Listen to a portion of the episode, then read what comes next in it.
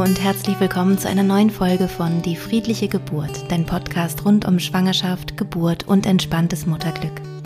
Ich freue mich sehr, dass du heute wieder eingeschaltet hast und möchte dich aber ein bisschen vorwarnen, was diese Folge hier angeht. Und zwar habe ich lange darüber nachgedacht, ob ich dieses Thema hier im Podcast erwähne und ja, zum Thema mache, ähm, weil es ein bisschen tabuisiert ist und weil es auch Frauen Angst machen kann, die gerade schwanger sind. Und das möchte ich natürlich auf gar keinen Fall.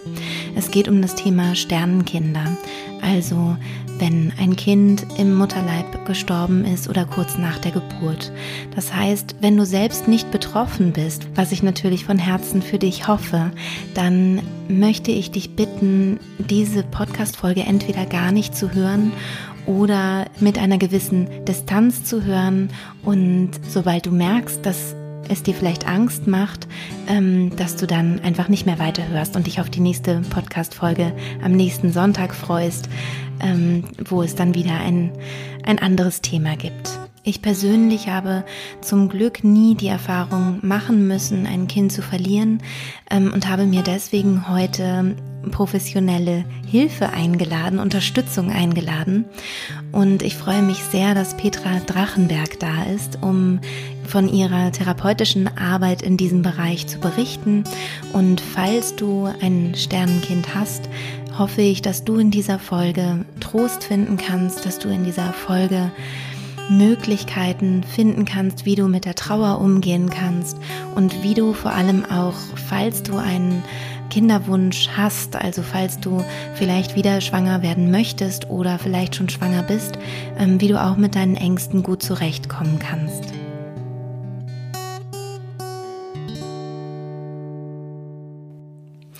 Ja, liebe Petra, herzlich willkommen hier bei meinem Podcast. Ähm, ich freue mich sehr, dass du dich bereit erklärt hast, hier was zu sagen zu dem Thema Sternenkinder. Und ähm, ja, du kannst dich jetzt gerne einmal vorstellen. Ja, danke Christine und schön, dass ich da sein darf. Ich bin sowieso so begeistert von deinem Podcast, dass ich, dass ich es kaum glauben kann, dass ich jetzt hier selber dabei sein kann. Also wirklich, ich finde die, die Podcasts und die Art und Weise, wie du das machst, richtig, richtig toll. Und darüber sind wir ja auch in Kontakt gekommen.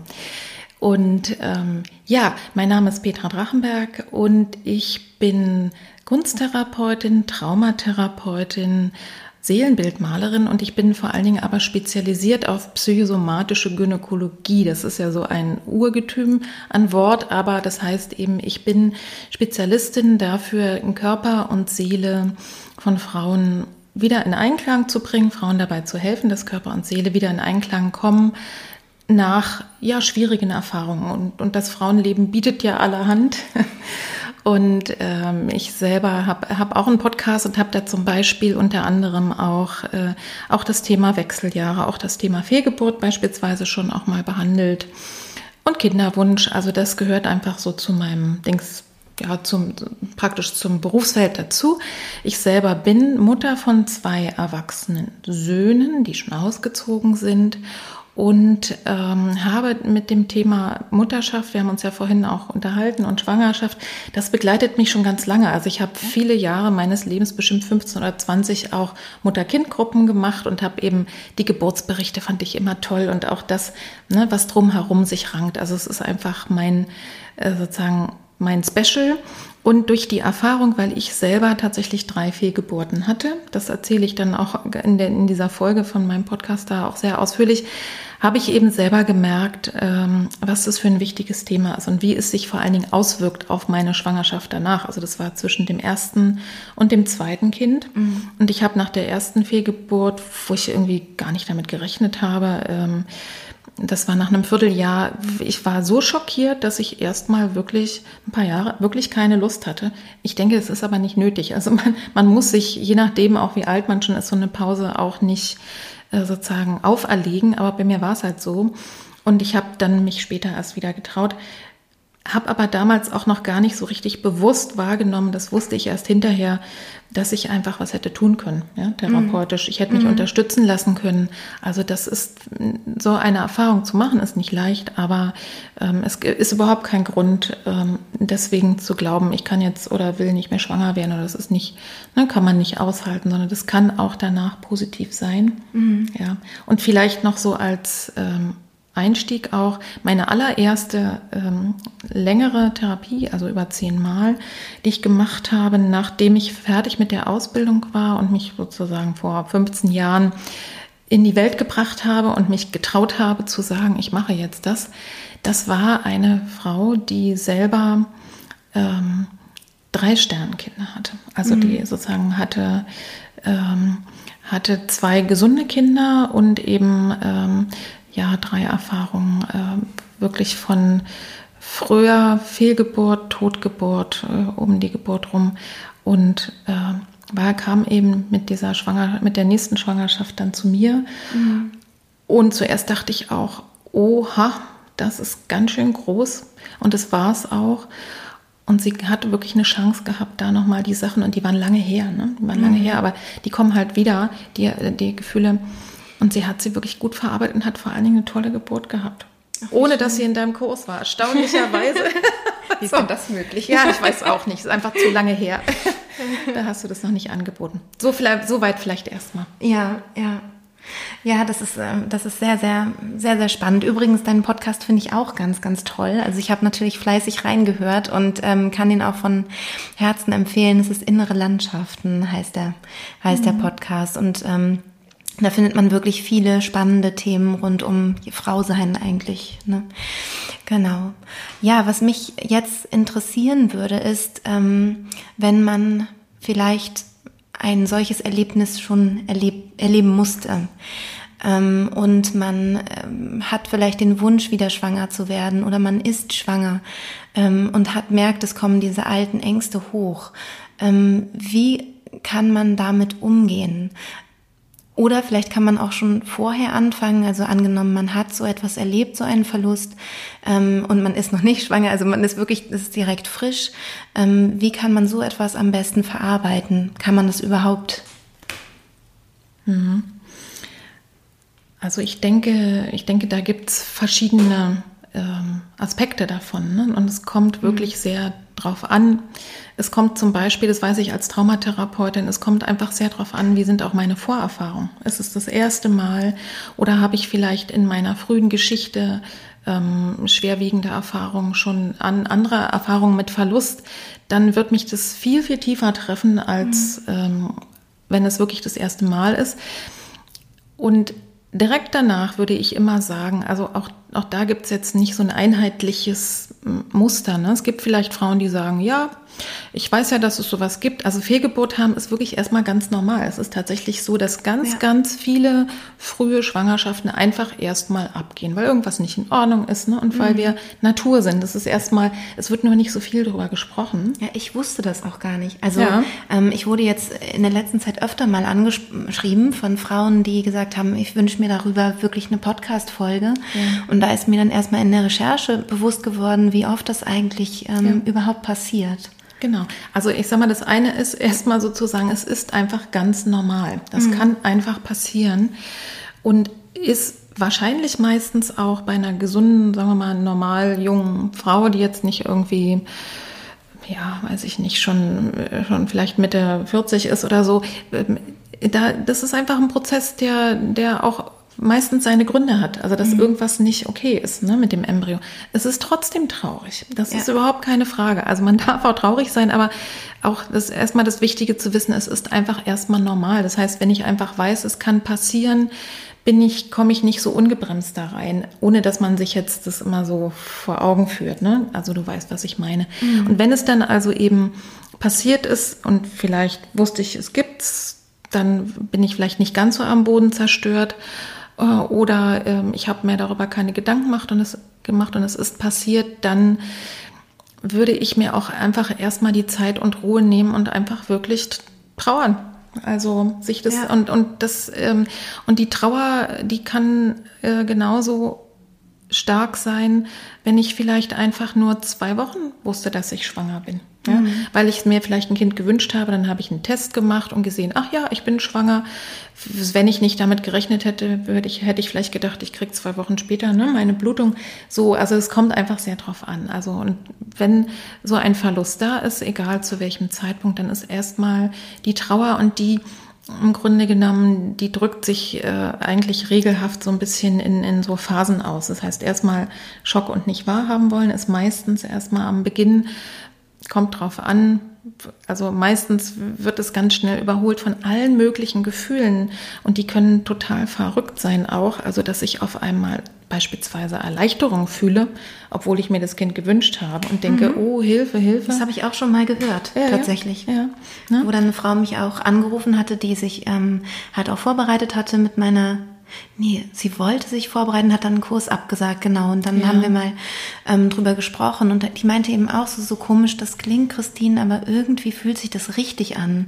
Und ich, ähm, und ich bin auf irgendeine Weise erleichtert, obwohl das ein totales Wunschkind war. Mhm. Also, wo ich auch äh, selbst erstaunt war, dass eben solche Gefühle da sind und ich total froh war, dass sie so offen darüber gesprochen hat. Ja, unbedingt. Ne? Und sich das nicht dann geschämt hat für diese Gefühle. Ja, sehr, sehr, sehr gut. Ne? Ja. Also, es können alle möglichen Gefühle kommen. Das ist wirklich, im, im, bei der Trauer ist es so, ne? Mhm. Äh, Traurigkeit, Wut, Schmerz, Verzweiflung und sowieso ist Schwangerschaft, das finde ich immer auch so toll. Die wird bestimmt durch ambivalente Gefühle und es gibt wirklich Forschung, je mehr die Frauen es zulassen können, die Ambivalenz, mhm. also auch zu sagen, ich freue mich, aber ich habe vielleicht auch Sorge oder wer weiß, wie es mit meinem Mann, also das, das ist einfach sozusagen, dass alles einfach sein darf. Ne? Wie ja. wird sich mein Körper verändern? Das ja. ist ja eine der größten Veränderungen und wir als Mütter wissen, ne, es wird wieder, es wird niemals so sein wie vorher, wenn man ein Kind geboren hat. Also ne, das, das ist das eine Trauer, denn die aufbrechenden Gefühle, dann gibt es so eine Phase, die nennt sich ähm, Suchen und sich trennen. Dann siehst du zum Beispiel lauter schwangere Frauen ne, mhm. Äh, auf der Straße. Und jedes Mal wird im Grunde genommen der Trauerprozess wieder angeschoben. Also das ist auch gut und wichtig und be, beflügelt sich einfach gegenseitig. Und irgendwann, und das kommt einfach dann sehr auf den Menschentyp an, ähm, wird dieser Verlust einfach integriert in, in dein Leben. So, und wie kann ich jetzt damit umgehen? Es gibt Frauen, die, man ist sogar nach der Fehlgeburt, das habe ich selber auch gehört, nach meiner eigenen, sogar noch mal fruchtbarer. Also es hm, spricht jetzt, glaube ich, ich medizinisch ja. gar nicht so besonders viel dagegen, ja. ähm, einfach wieder schwanger zu werden, wenn ich mich dann wenn ich mich dann äh, bereit fühle. Ja? Mhm. Ähm, das, das, das kann auch wirklich gut sein. Ähm, ich würde einfach sozusagen in mich reinspüren äh, und gucken, braucht es eben auch sowas wie ein kleines Ritual beispielsweise. Ne? Ähm, und das, da kommt sicherlich auch wieder ganz drauf an. Aber man, da kann man eben auch beispielsweise kunsttherapeutisch ganz schön was machen. Also ich habe beispielsweise mal eine Frau begleitet, das war allerdings wirklich nochmal ein ganz anderer Prozess. Die hatte schon ein Kind und war mit dem zweiten Kind schwanger und es war ein äh, das, das war sozusagen eine genetische Diagnose, wo sie sich dann für einen Schwangerschaftsabbruch ähm, entschieden hat. Oh ja, also im Grunde auch, selbst, mhm. sozusagen selbst entschieden. Mhm. Und das kann man sich vielleicht so einigermaßen vorstellen, wie sich das dann anfühlt, ja. Und ja. Ähm, wir haben diesen, ja, wir haben dann wirklich um dieses Kind getrauert oder sie hat getrauert in sozusagen in meiner Begleitung, mit meiner Begleitung und ist dann auch in dem wirklich nach einem, das hat dann ein Jahr gedauert, also weil sie irgendwie selber auch das Gefühl hatte, sie hat nicht das Recht, nochmal schwanger werden zu dürfen und und sie konnte erst wieder schwanger werden, als es der, der Punkt auch richtig war. Und sie war dann schwanger und hat dann wirklich auch ein gesundes Kind geboren. Also auch das hat einen guten Weg gefunden. Und wir haben zum Beispiel, sind wir da damit umgegangen, das, das Gute ist ja, dass wenn vielleicht eine Hörerin oder ein Hörer, wenn ihr auch die Erfahrung machen musstet um die Geburt herum, also wenn es wirklich eine mhm. Geburt gab, ja, mhm. ähm, oder eben ein Spätabort, passiert nicht so selten und es wird mittlerweile doch sehr, finde ich, in den Kliniken ganz gut gehandhabt, dass, dass die, dass man die, dass man auch Abschied nehmen kann und äh, ne, es werden Fotos gemacht oder Hand- und Fußabdrücke. Also du hast dann einfach auch Sachen, hm, wo du sagen kannst, da kann ich dann eine Erinnerung daraus äh, mir bauen oder ne, ich kann damit was machen. Und wir haben beispielsweise ein schönes Bild, was sie mitgebracht hat, ein Foto. Wir haben einen, also aus sozusagen aus einem ähm, Zeichenkarton im Grunde so eine Art Triptychon gemacht, also ne, was man dann so auf und zuklappen konnte, wie so ein mhm. kleiner Mini-Altar. Und in der Mitte war dieses Bild, ähm, was sie dann ganz schön und liebevoll, ja, einfach mit Farben, mit Röschen und so umsorgt hat und das hinterher und vorher sozusagen hat sie auch noch gemacht. Meistens war das zu. Wir haben das dann von außen auch noch mal so wie so ein Schatzkästchen. Mhm. Äh, es war verschließbar und äh, mhm. wenn sie zu mir kam, hat, haben wir es aufgestellt und dann wurde es auch wieder zugemacht. Also solche Sachen. Und es gibt ganz viele andere Varianten. Ne? Wenn du vielleicht mhm. ein Ultraschallbild hast, damit was zu tun. Also ich finde, am allerersten ist es hilfreich, darüber zu sprechen, es nicht zu ja. verschweigen, dir klar zu machen, es macht was mit dir. Aber ich finde es auch, äh, es muss auch, keiner hat mir vorzuschreiben, wie traurig ich zu sein habe, ja, oder irgendwas. Also die, deine Psyche wird dir auch zeigen. Und ich bin eigentlich das ist vielleicht so meine spezielle Haltung. Ich glaube, wenn ich mir dann eben ein, ein nächstes Kind wünsche und bereit bin, dann ist diese Fehlgeburt oder Totgeburt oder was auch immer du erlebt hast, kein Hindernis zum Schwangerwerden, ja, mhm. sondern dann ist, dann ist der Körper, dein Sein bereit, sich damit auseinanderzusetzen äh, und, und wirklich bereit für eine Schwangerschaft. Was ich wichtig finde, ist sich zu fragen dann in diesen Momenten, also gerade wenn es wirklich um die Geburt oder nach der Geburt, ne, also dazu sagt man perinatale Verluste in der Fachsprache, wenn das gewesen ist, sich wirklich ganz und gar rein herzensbewusst zu machen, dass ich mir ein Kind wünsche, aber dass dieses Kind ein anderes Kind ist. Ja. Es ist nicht das, was ich verloren habe. Ja. Der Schmerz, sozusagen, das, ne, das auch dieses verlorene Kind auch in die Familie mit reinzunehmen. Wie man das dann macht, das sozusagen kann man gucken. Ne? Aber das finde ich ist, ist wichtig. Und wenn du dann schwanger bist, gibt es eben Möglichkeiten, sich wirklich, also die Gefühle werden mit ziemlicher Sicherheit kommen, mhm. weil einfach Trauma im Körper gespeichert ist. Also ich sage jetzt Trauma dazu, also es ist einfach Trauma in dem Sinne, dass ich mit der Endlichkeit der Existenz, dass ich mit Leben mhm. und Tod einfach konfrontiert bin.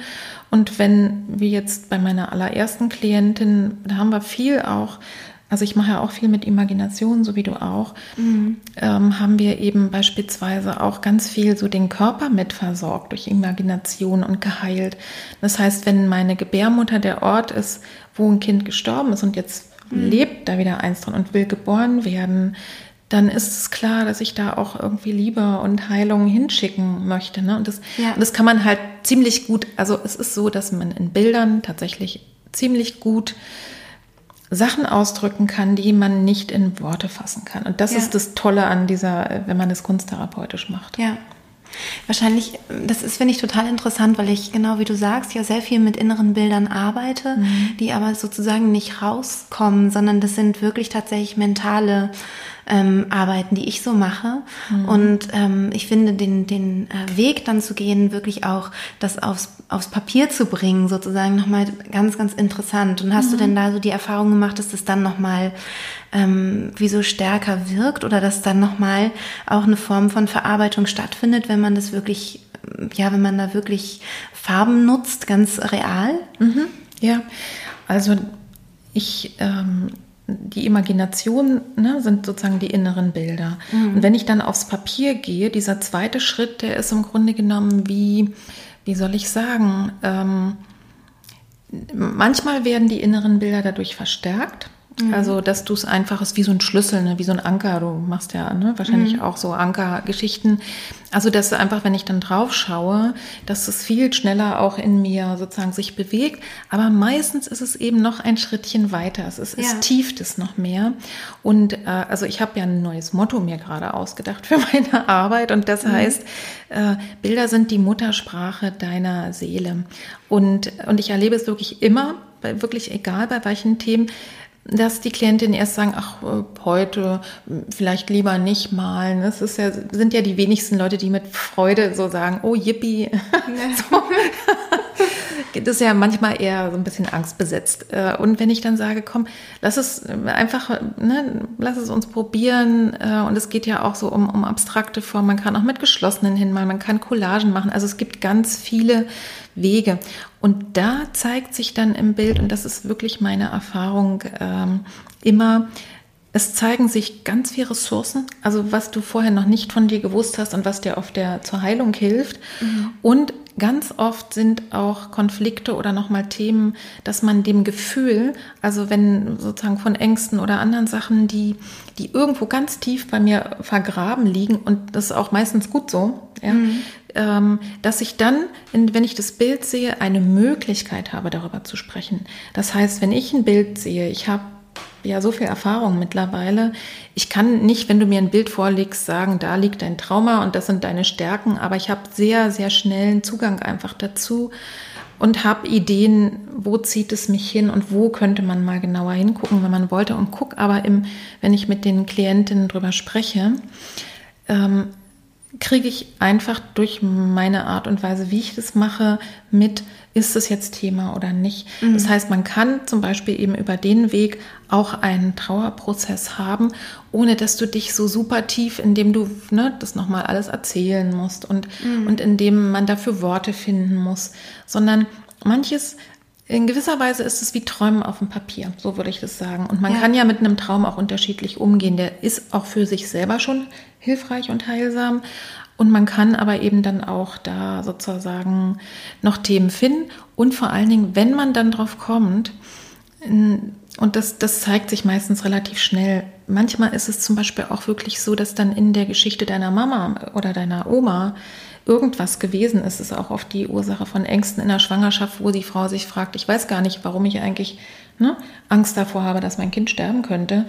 Und dann ist es oft sowas. Mhm. Auf alle Fälle kann man Themen oder empfindsame Anteile super gut dann eben auch wieder auf dem Bild versorgen. Also du ja. kannst ganz viel sehen. Es ist wirklich wie ein Kosmos.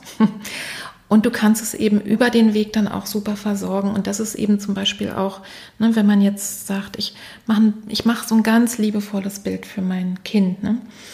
Das, mhm. das äh, sozusagen, das macht einfach was.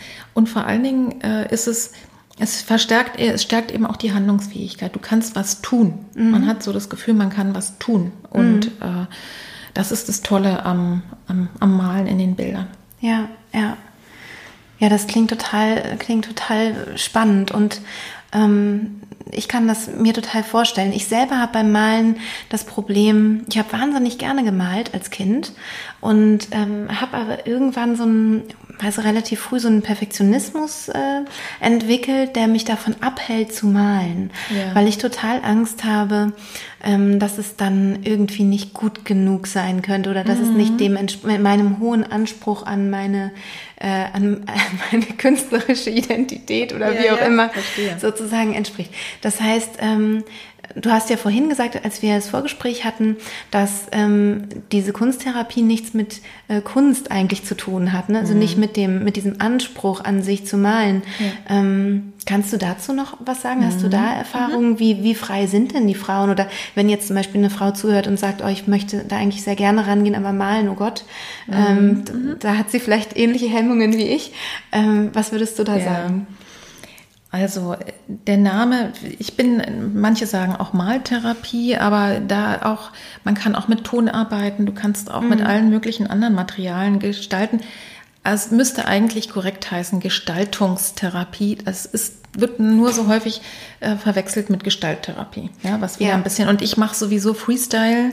Das heißt, ich bin da auch wirklich sehr, sehr offen die Frauen, die tatsächlich künstlerisch begabt sind oder die auch gerne gemalt haben, ähm, die haben es sogar manchmal tatsächlich ein bisschen schwerer, so wie ja. du das sagst. Ne?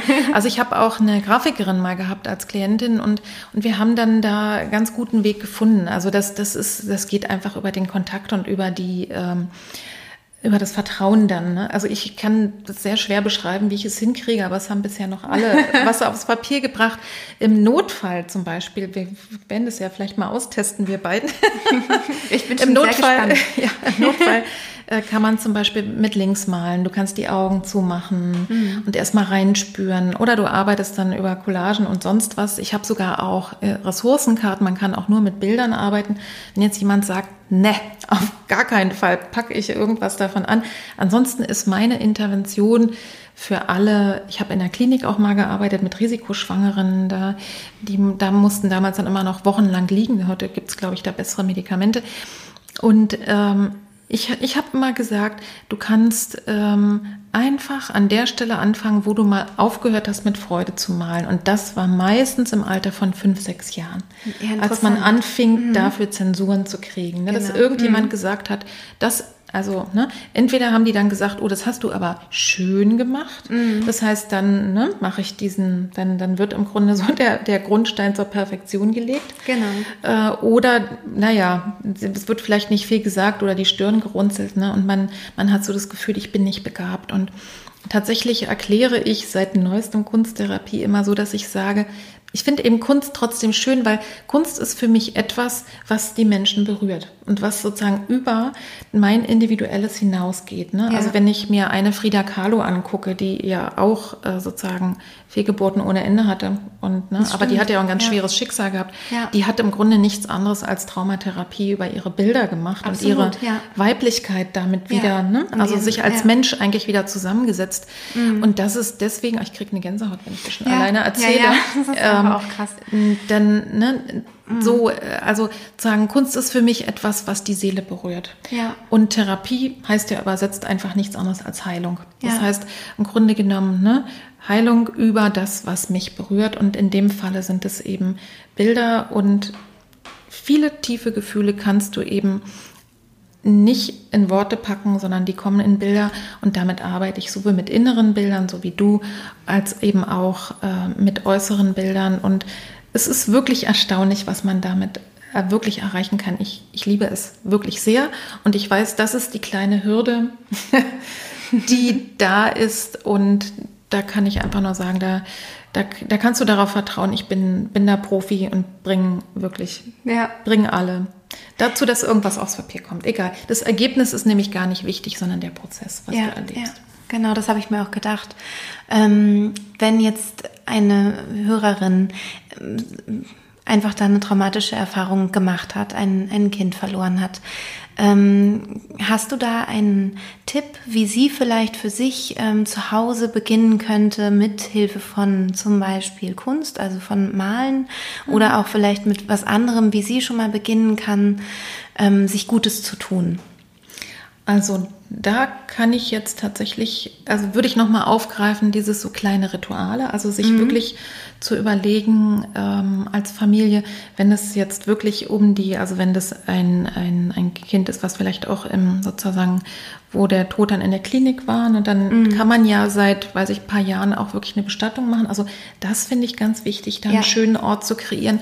Wenn du im Grunde genommen, ich sag mal, nichts Materielles hast von diesem Kind, ja, mhm. dann kannst du eben entweder für dich selber vielleicht ein Bild malen mit einem schönen Symbol oder ähm, oder sowas wie die frühen Ultraschallbilder und das vielleicht, also da irgendwie so ein liebevolles Bild machen oder du machst es vielleicht in ein kleines, eine Schachtel, die du schön gestaltest und suchst dir einen Ort, in deinem Garten oder in der freien Natur oder also das meine ich mit Ritual, ne, sozusagen ja. loslassen, weil es ist sowieso in dir. Ja. Ne, aber sowas zu machen und dann würde mir einfallen, ich habe ja wirklich auch ähm, eine Menge Imagination mittlerweile im Podcast. Also zum Beispiel sowas wie äh, ähm, das klärende Bad, wo ich auch so Sachen mir vorstelle, ich gehe in ein Wasser meiner Wahl und kann das so abwaschen. Also guck einfach mal oder zum Beispiel auch eine Folge, die heißt, wie ich mich, warte mal, ich glaube, liebevoll mit meinem Körper verbinden kann oder so. Mhm. Es geht ja auch darum,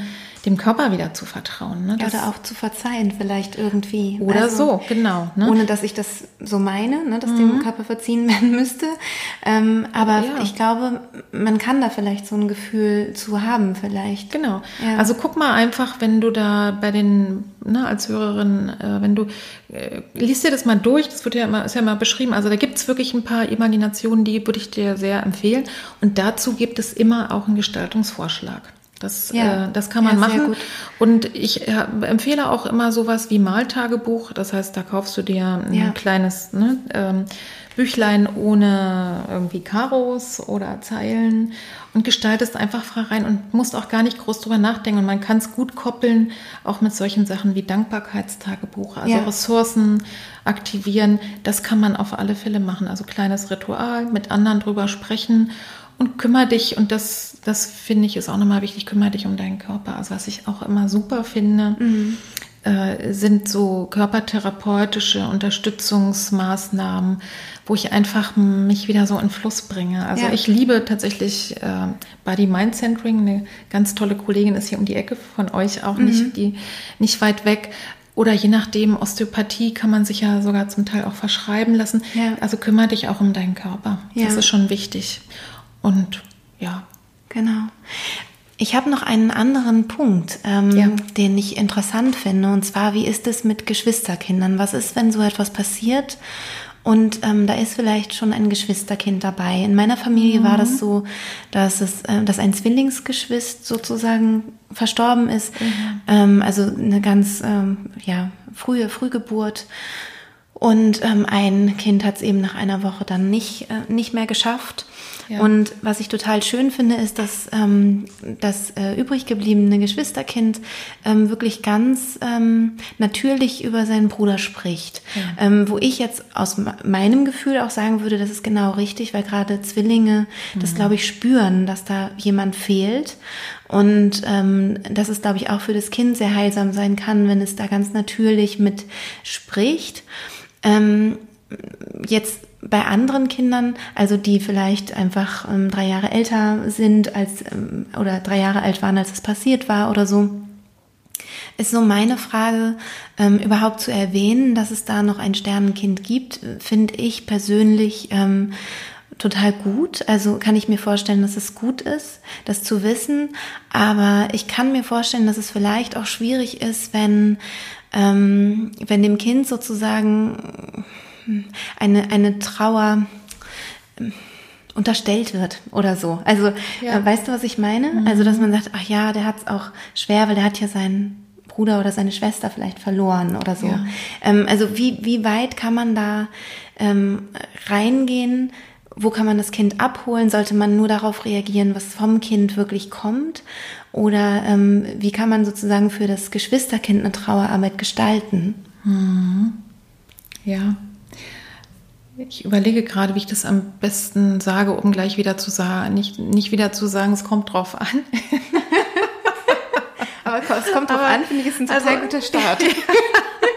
In jedem Fall. Also Erstmal finde ich, ähm, damit offen umzugehen, daraus kein Tabu zu machen, das ist das Beste, was du deinem Kind antun kannst. Das ja. ist mal Punkt. Also antun kannst, klingt schon wieder so, äh, da klingt die kleine Ambivalenz durch, ne? Ja. Was du, was du wirklich für dein, ne, äh, für dein größeres Kind oder auch für ein Nachgeborenes auch das, ähm, ja. tun kannst.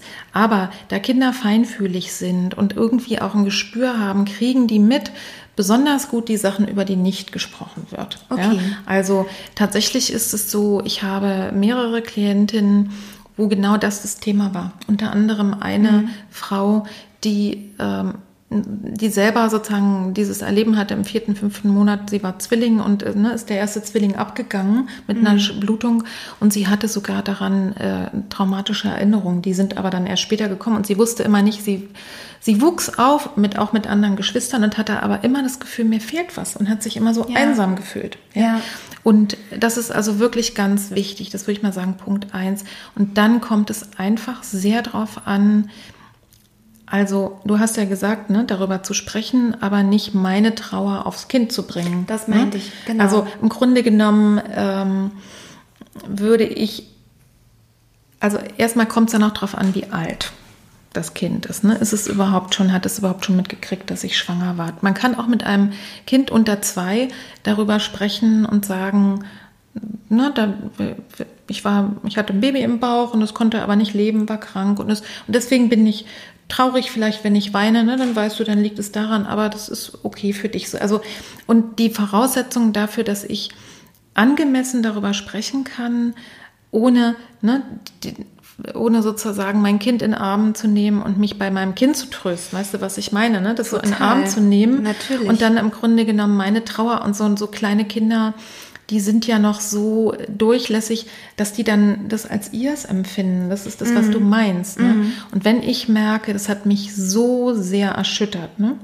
Äh, ich denke, man kann auch vor seinem und mit seinem Kind auch mal weinen. Das ist okay, aber nicht Tage und Wochen und Stunden lang. Mhm. Und vor allen Dingen sollte ich nicht sozusagen, ja, mich dann mit, mit meinem Kind trösten, sondern das sollte eine erwachsene Person sein. Ja. Und, und vielleicht, dass ich so einen bestimmten Stand erstmal habe, wo ich selber wieder das Gefühl habe, okay, ich bin sozusagen, ich bin mir jetzt bewusst, dass ich Eltern bin, was im Übrigen auch sehr hilfreich ist, ne, dass, dass man auch sozusagen die, sich dieser Rolle bewusst ist und also angemessen traurig sein kann, trauern kann.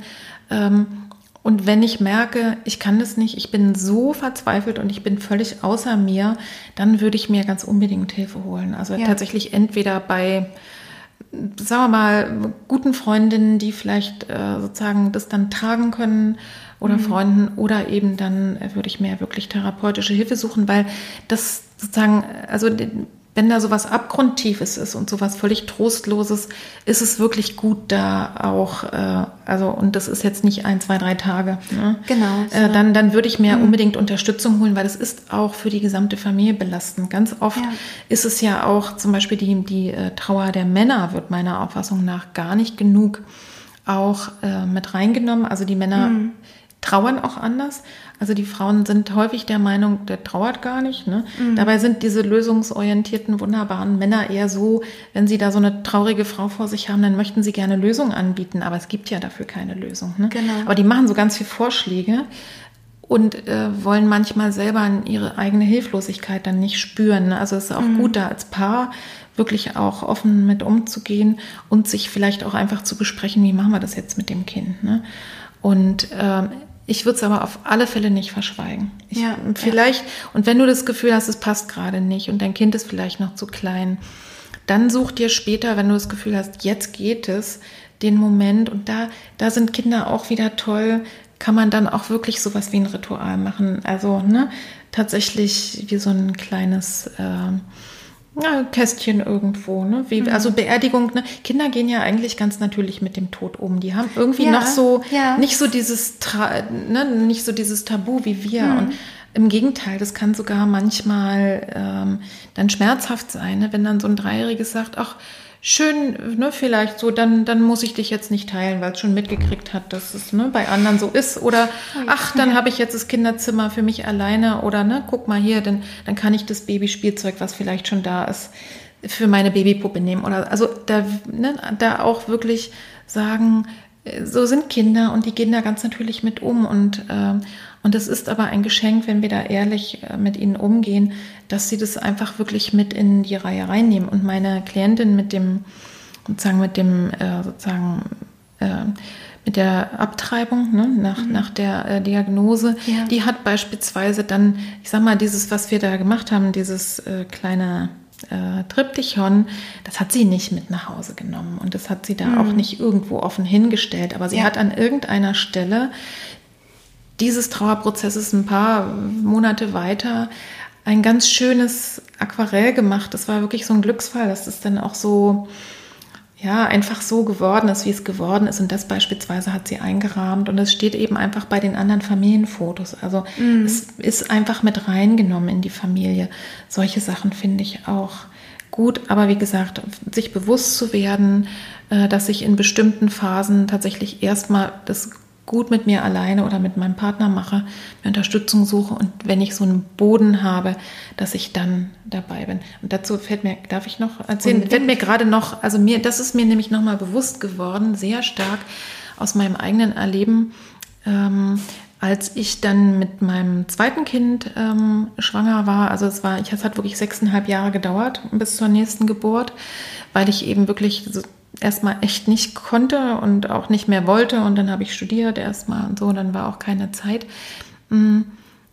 Und als ich dann, und mir ging es in der zweiten Schwangerschaft, ich hatte kurz bevor ich dann mit, mit dem zweiten Kind schwanger wurde und auch schwanger blieb, hatte ich nochmal zwei äh, wirklich frühe Fehlgeburten. Die hätte mm. ich sonst gar nicht gewusst. Also ich habe halt immer schnell einen Test gemacht. Und ähm, in dieser Schwangerschaft ging es mir wirklich bis zum fünften, sechsten Monat richtig übel. Mir war übel ohne Ende. Ähm, also das war wirklich krass. Und ich habe mir überhaupt nicht bewusst gemacht, wie viel Angst ich hatte. Ja. Ähm, das weiß ich heute. Ne? Das wäre alles wahrscheinlich nicht nötig gewesen. Aber irgendwann war es dann auch gut. Und ähm, also kurz vor der Geburt, weiß ich nicht, achter Monat oder so, kam dann Jakob, der eben dann damals äh, schon so, ja, der war schon mehr älter als sechs, kam dann zu mir und, und sagte dann, und Mama, kann das Baby jetzt nicht mehr sterben? Und ich dachte, oh, oh.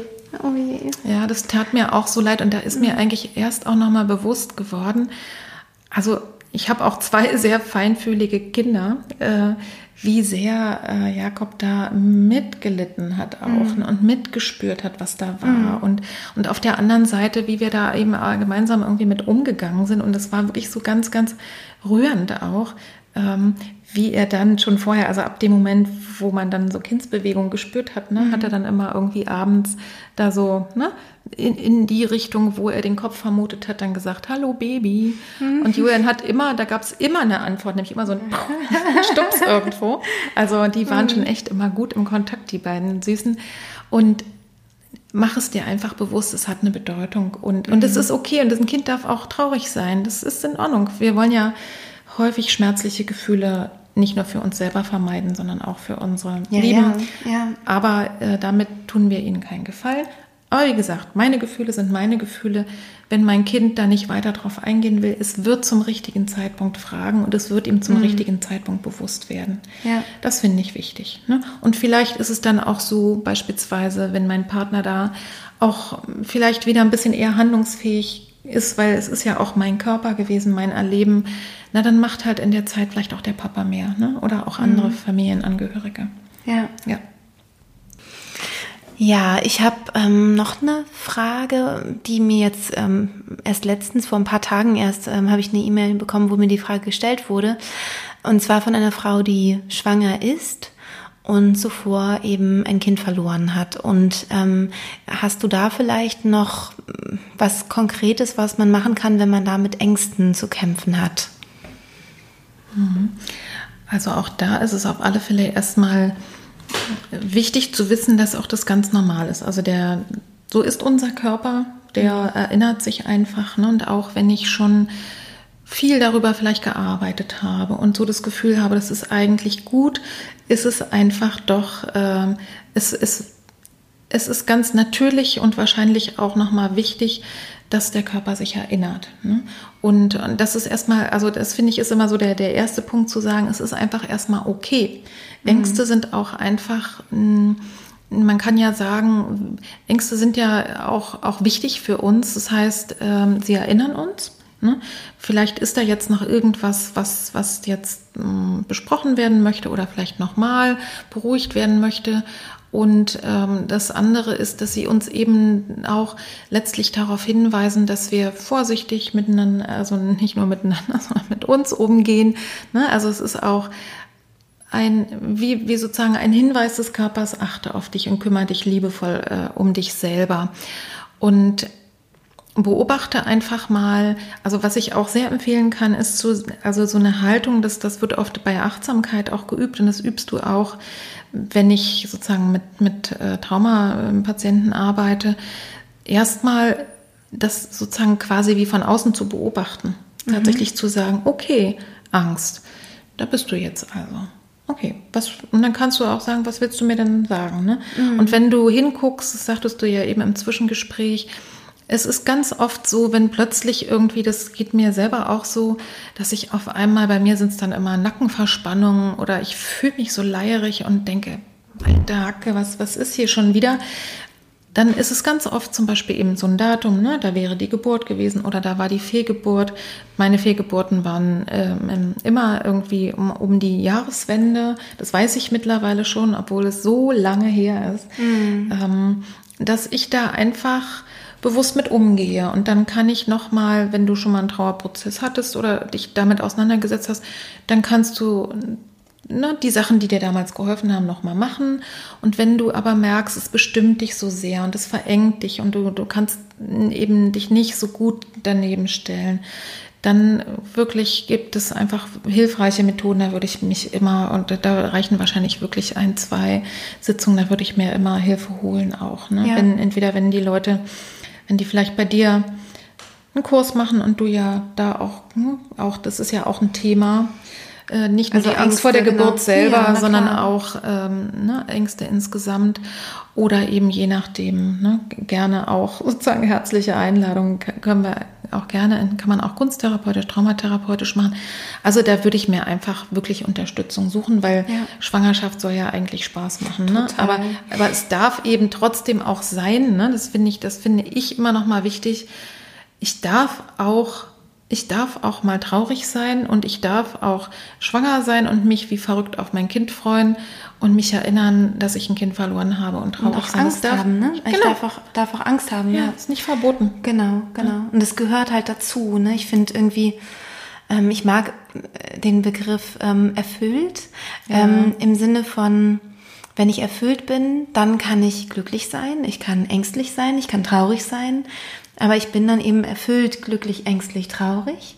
Ja. Ähm, und das ist was anderes als abgrundtief traurig, ab, abgrundtief ängstlich. Mhm. Also da ist so die Frage, ähm, wo ist so die, die Basis? Ne? Hat man das Gefühl, man kommt noch irgendwie zurecht oder, oder schüttelt es einen so durch, dass man mhm. da, ähm, dass man merkt, dass es eben nicht so ist, dass es diese Wellenbewegung von Gefühlen gibt, weil ja. Gefühle ja immer kommen und gehen und ja. die Gefühle wechseln sich ab und dann gibt es vielleicht auch mal Gefühle von Leere, mit denen man nicht umgehen kann ähm, und dann äh, wechselt es sich aber ab und danach gibt es wieder ein großes Gefühl von Freude und eben auch genauso mit anderen negativen äh, Gefühlen, jetzt mit Angst oder Trauer, ja. dass die halt sich bewegen dürfen. Ein Gefühl bewegt sich eigentlich. Und ich glaube, ähm, jetzt aus, kannst du gerne was dazu sagen, aber aus meinem Gefühl heraus ist es so, wenn das Gefühl der Trauer abgrundtief wird oder das Gefühl der Angst einen wirklich einnimmt ja. ähm, und sich dann nicht abwechselt mit anderen Gefühlen, dann ähm, mhm. ist da wirklich Handlungsbedarf. Ja, auf alle Fälle.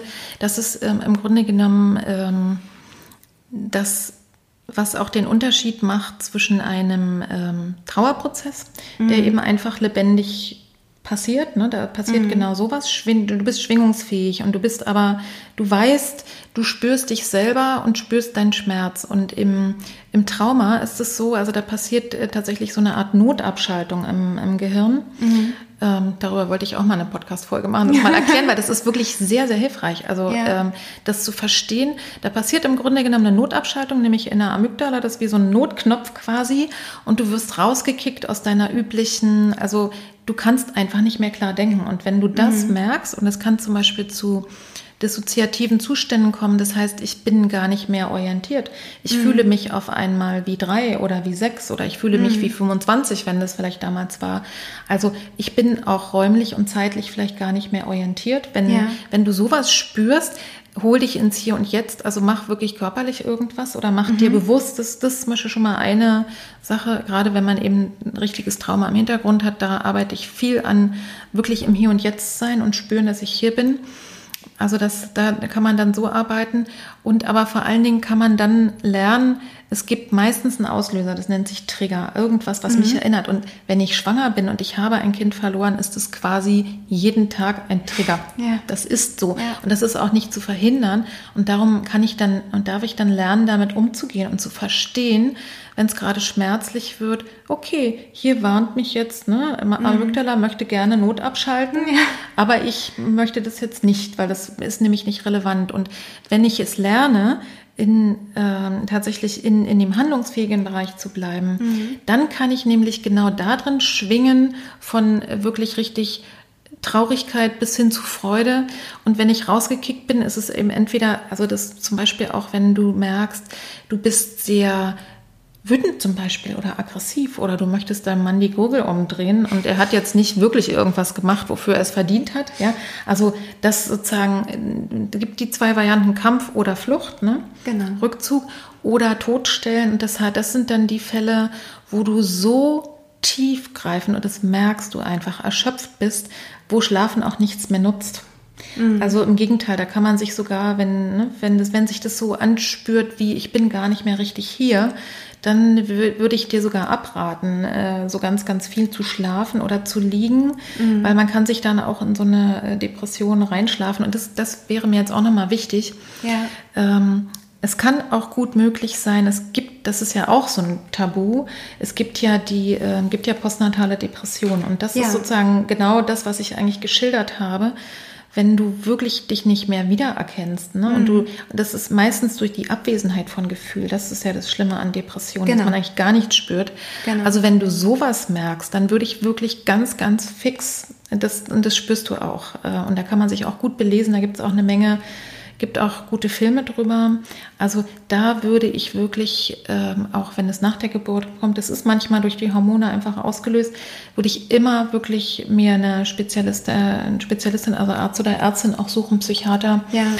Und mich da beraten lassen, weil das, ja. das ist einfach, da ist dann wirklich Handlungsbedarf in jedem Fall. Ja. ja. Aber ansonsten so mit normalen, sage ich mal, wenn du so spürst, das erinnert dich und, und das geht halt nicht von alleine weg und du bist, du schwingst nicht, sondern du bist so starr.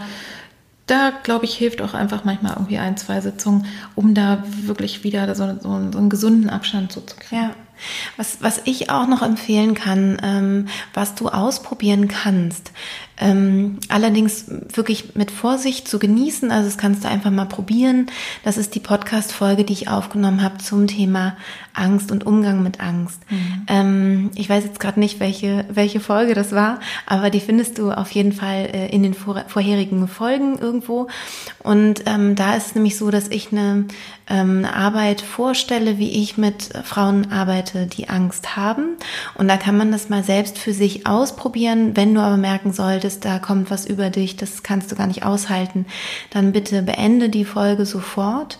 Ähm, mach dir schöne Musik an, trink was oder was auch immer oder isst was. Ähm, geh vielleicht raus, also hol dich wirklich wieder ins Hier und Jetzt zurück. Ähm, es kann aber sein, dass du mit der Folge schon sehr viel, ähm, sehr viel von der Angst auch abbauen kannst, wenn es kein zu schweres Trauma ist. Mhm. Ansonsten halt immer wirklich auch, wie Petra gesagt hat, lieber mit jemandem gemeinsam an so einem ähm, ja, an so einem Verlust arbeiten oder an so starken Gefühlen arbeiten. Mhm. Das finde ich auch wichtig in jeder Form von ähm, Imagination. Also das war beispielsweise ein Grund, warum ich zu Anfang so ein bisschen überlegt habe, ob ich den Podcast machen soll oder nicht. Ja. Ähm, weil ich dachte, okay, das ist ja so, das weißt du ja auch. Du kannst ja mit den inneren Bildern ziemlich viel bewegen, ja. Und, ja, total. und du kommst, du kommst einfach in, und das ist genau das Gleiche durch das Malen. Also es wird so ein bisschen die mhm. Kontrolle, ne, was wir so im wachen Zustand haben, unterlaufen, will ich gar nicht sagen. Aber du kommst einfach mit Themen in Berührung, die unter Umständen sehr groß sind. Und, und ich habe tatsächlich, deswegen mache ich immer eine relativ lange Einleitung da, die heißt zum Beispiel auch, und das ist vielleicht auch ein hilfreicher Ratschlag, wenn du sonst irgendwie vielleicht Entspannungssachen hörst oder ne, so, so äh, Imagination, die Vorstellung, ähm, ich lade eigentlich immer ein zu der Vorstellung, dass bevor ich überhaupt starte, dass wie ein Teil neben mir steht mhm. und Acht gibt, dass alles ganz gut verläuft, der, der, der einfach mir Bescheid sagen würde, wenn es auch nicht gut ist. Also ja. und äh, was man auch noch machen kann, ist äh, sozusagen, wenn ich da mich unterstützen will. Es gibt zum Beispiel Leute, für die ist es hilfreich, die nehmen sich dann bei solchen Sachen, dass so eine Restkontrolle da ist, ähm, mhm. nehmen sich was in die Hand. Mhm. Und wenn es dann allzu, also auch wenn man nicht einschlafen will, dann würde das runterfallen und würde ein bisschen, ja. ne, sozusagen, würde mich wieder wecken. Also das ist die eine Möglichkeit, ne, was an die Hand zu nehmen, um dann so, wenn ich allzu tief abgleite, dass, dass ich dann äh, wieder wach werden würde. Und ansonsten eben einfach sich bewusst zu werden, dass ich wirklich mich selber mit also, dass ich einfach in, in solche Übungen reingehe mit der Aufmerksamkeit, dass wenn ich merke, es tut mir nicht gut, es kommen eben Bilder, die, ja, die ich irgendwie so nicht haben wollte, dass ich dann einfach wirklich zurückgehe. Und ich kann eine ganz praktische Übung auch aus der Traumatherapie empfehlen. In einem solchen Fall, du hast es ja schon gesagt, spazieren gehen, was trinken. Aber du kannst zum Beispiel auch dich in den Raum stellen und kannst sagen, und das ist gut, wenn man es laut macht, ich orientiere mich mal mit allen Sinnen und sage zum Beispiel fünf Dinge, die ich jetzt gerade sehe. Ne? Ich mhm. sehe jetzt hier eine, einen schwarzen Lampenschirm, ich sehe einen blauen Vorhang und so weiter. Also du kannst das richtig benennen. Dann kannst du sagen, was du riechst äh, und sowas. Und dann kannst mhm. du runterzählen. In der nächsten Runde sagst du, jetzt sind es vier Sachen, jetzt sind es drei Sachen, jetzt sind es zwei, jetzt ist es eine. Und dann bist du meistens wieder da. Okay, Tatsächlich. Super. Das ist so eine ganz klassische ja, Reorientierungsübung. Ja, sehr schön. Vielen Dank. Ja, dann kommen wir jetzt eigentlich schon zum Ende. Und ähm, Petra, du kannst ja nochmal sagen, wie man dich finden kann. Ich habe ja schon vom Podcast äh, geschwärmt, den du da selber hast. Also ähm, wenn du als Hörerin oder Hörer da noch mehr ähm, wissen möchtest, noch mehr in dem Bereich äh, dir einfach anhören möchtest, ähm, bist du natürlich herzlich eingeladen, da bei Petra mal reinzuhören in den Podcast. Aber wie kann man sonst noch mit dir Kontakt aufnehmen? Ja, also was ich glaube ich vorhin noch nicht äh, gesagt habe, ist, ähm, dass ich eine Praxis äh, für Kunst- und Traumatherapie und eben für die Seelenbildarbeit in Berlin-Zehlendorf habe, in der mhm. Onkel-Tom-Straße. Das ist vielleicht interessant für die Berlinerinnen. Und ähm, ich, also wer auf Instagram ist, äh, innere.landschaften, kann mir da eine Nachricht schreiben. Ansonsten ganz klassisch äh, finde ich auch E-Mails gar nicht schlecht. Innere ja land, nee, warte mal, info at innere-landschaften.de. Du wirst es ja vermutlich in die Shownotes nochmal reinschreiben. Ich werde ne? das natürlich alles ja. Äh, schön in die Shownotes packen Super, genau. und verlinken. Genau. Also Homepage, die werde ich bald überarbeiten, aber auch trotzdem, es gibt eine, die heißt www.innere-landschaften.de. Also da kannst du trotzdem auch ein bisschen was erfahren über meinen Hintergrund. Und am liebsten äh, ist mir tatsächlich auch ansonsten Kontakt über äh, über meine ähm, Handynummer und die würde ich dir jetzt auch für die Shownotes einfach geben. Die findet ihr da. Und ganz wichtig für alle, die jetzt gleich zuhören, ich bin jetzt tatsächlich ab Sonntag bis zum 28. August 2018 äh, bin ich nicht erreichbar und bin richtig weit weg. Also da erreichen mich keine Nachrichten, aber die beantworte ich dann natürlich gerne alle anschließend. Ja, und ab September stehe ich gerne zur Verfügung. Also kann, man kann auch anrufen oder E-Mail schreiben. Also es ist äh, über die Wege ist es eigentlich am besten. Auf Facebook bin ich auch immer mal, aber da bin ich nicht ganz so aktiv. Da heißt es, habe ich sogar vergessen, wie es heißt. Ich glaube, Petra Drachenberg, Kunsttherapie, das ist so eine gefällt mir Seite. Ja, okay. Ja, das ist ungefähr so das. Ja, vielen Dank. Vielen Dank, dass du da warst, Petra. Mir Freude gemacht. Ja, mir auch. Also mhm. es ist ein, ein Thema, was ich mir alleine nicht zugetraut habe, darüber zu sprechen. Also obwohl ich, glaube ich, schon einiges darüber weiß. Aber ich finde es einfach sehr, sehr gut, da eine Spezialistin einladen, eingeladen zu haben. Und ähm, ja, auch die auch aus eigener Erfahrung einfach ähm, da sprechen kann. Das finde ich, finde ich einfach immer noch schöner so ja. bei so einem Thema. Ja. Vielen, vielen Dank. Ja, ich danke dir und tatsächlich allen, die diese Erfahrung haben. Gebt die Hoffnung nicht auf, das wird, wird auch besser. Also es wird tatsächlich besser und man kann damit umgehen und man kann super schwanger sein. Man kann auch tolle Geburten haben mit so einer Erfahrung im Hintergrund. Das ist mir wirklich nochmal wichtig auch zu sagen, ja, ja, auch aus eigenem Erfahren. Ja, vielen, vielen ja. Dank.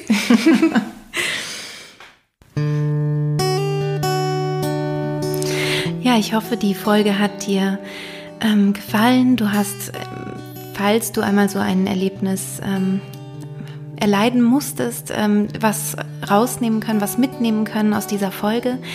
Ähm, ich selber habe eine Hypnose aufgenommen für eine stille Geburt. Eine stille Geburt ist eine Geburt, wenn ein äh, Baby im Bauch verstorben ist und aber eben trotzdem geboren werden muss. Ähm, und Falls du in dieser Situation sein solltest oder jemanden kennst, der in dieser Situation sein sollte, gibt es dafür eine Hypnose, die man während der Geburt ähm, hören kann oder auch davor in der Vorbereitung auf die Geburt. Dann bitte mich einfach anschreiben und dann ähm, bekommt ihr die kostenlos. Ja, mit äh, diesem, diesem traurigen Thema heute ähm, verabschiede ich mich jetzt. Ich wünsche dir eine schöne Woche und alles, alles Liebe für dich von ganzem Herzen. Und wir hören uns am nächsten Sonntag wieder. Bis dann, alles Liebe. Deine Christine.